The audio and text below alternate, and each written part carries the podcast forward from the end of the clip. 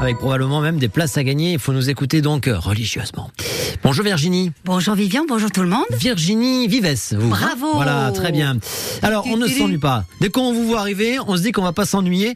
On s'ennuie pas euh, en ce moment. Et il y en a une qui s'ennuie pas surtout. Bah oui, et, euh, et ce qui est, je vais vous raconter un petit peu son histoire. Elle a pas du tout envie de s'ennuyer, mais elle va peut-être y être y être forcée. Euh, c'est l'histoire de Charlotte. Elle est Montpelliéraine. Elle a 38 ans.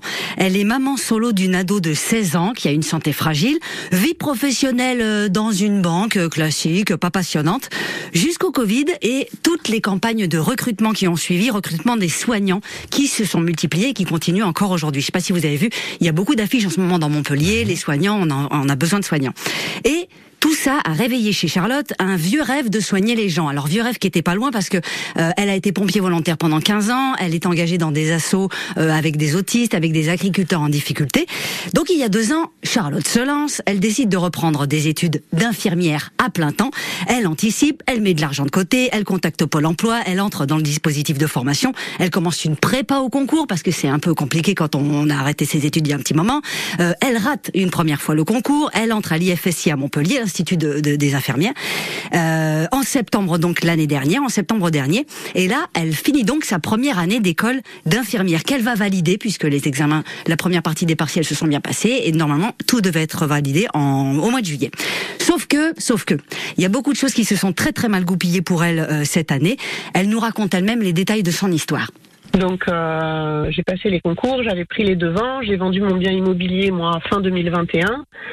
Euh, j'ai mis de l'argent de côté. J'avais vu avec mon père euh, prévu de faire pour ma troisième année, puisque les études d'infirmière c'était sur trois ans. Euh, j'avais vu avec mon père euh, pour qu'il se porte caution pour faire pour la troisième année un petit crédit éventuellement si besoin en complément. Il était ok. Euh, la première année était financée entre guillemets par le pôle emploi. Euh, la deuxième année par mes épargnes et un peu de travail à côté. Et la troisième année, un peu de travail et un complément par prêt euh, conso, puisque c'est difficile de beaucoup travailler quand on est étudiant. Ah oui. Euh, surtout quand on a un enfant, qu'on a des responsabilités, etc. On ne peut pas se consacrer euh, complètement euh, à un, à, à un autre études, travail ouais. à côté. Ouais. Donc le plan était, était comme ça, le plan était établi, le plan était prévu, mais il s'est passé plein de choses euh, depuis euh, depuis et euh, l'inflation, l'augmentation de l'énergie, enfin plein tout, ce qui s'est passé. Et du coup moi mes économies sont parties euh, à une vitesse euh, impressionnante et du coup j'ai couru dans les banques pour faire euh, des demandes de prêt mais euh, mais les banques refusent de prêter, elles refusent catégoriquement de prêter, c'est un calvaire. Ouais. Et donc de là, je, je me suis dit, bah, ok, si je peux pas faire de prêt, je vais, je vais taper ailleurs. Donc j'ai contacté euh, le Pôle Emploi, les assistantes sociales, le Crous, mais toutes ces personnes malheureusement n'ont pas de solution. En fait, il n'y a pas de, il y a pas de dotation, il n'y a pas de, de bourse possible. Donc euh, c'est, c'est une véritable hécatombe. Et là, je suis à à la quasi certitude d'être obligée d'arrêter mes études parce que parce que je peux pas je peux pas trouver de solution.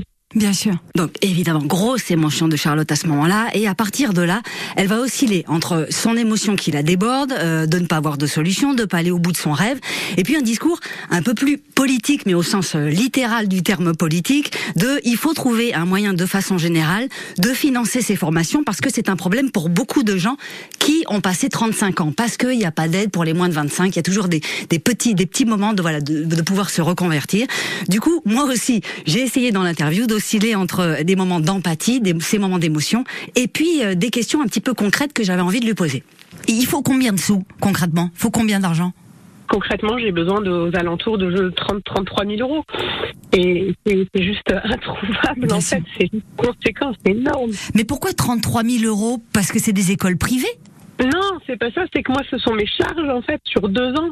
L'école, elle est payée, en fait, le coût pédagogique est, est payé par la région via le Pôle emploi. J'ai d'autres collègues dans cette situation. Le Pôle emploi, c'est deux ans.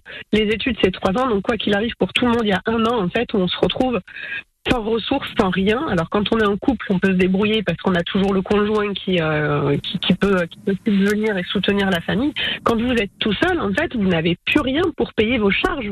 Les charges, je parle des charges minimales. C'est-à-dire que moi, j'ai baissé toutes mes charges.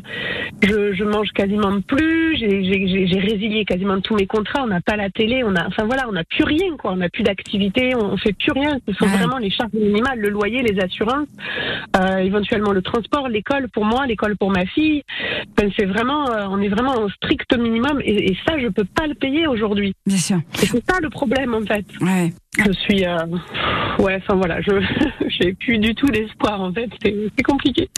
Alors aujourd'hui, Charlotte, elle continue de bosser euh, comme elle peut. Elle fait des missions de nuit, notamment. Elle accepte des missions de nuit quand sa fille, elle, peut se coucher tôt, etc. Euh, mais une formation d'infirmière, c'est à la fois des cours, c'est des révisions, c'est des stages en hôpital euh, et, et, et des